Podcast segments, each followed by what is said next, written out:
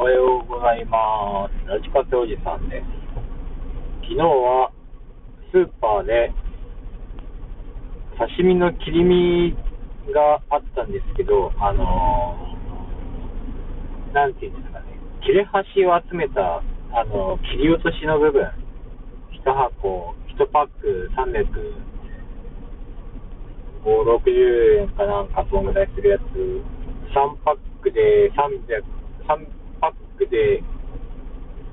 その、安くなるよみたいなやつですね。それ買って、えっと、1個は焼き魚用の鮭が、切り身があって、で、2パック、その切り身、あの刺身の切り落としの方、2パック買いまして、えー家に持って帰ってきて、えー、丼にのす、丼、丼ぶりにしましたね。つまり330円ぐらいかな。330円で、1杯330円の、えー海鮮丼を作って、妻と2人、妻にもあげたんで、あげた？今2食で600何ぼ。これまあ、まあ1杯、まあ、330円、ご飯代入れてまあ400円の丼だと計算しまして、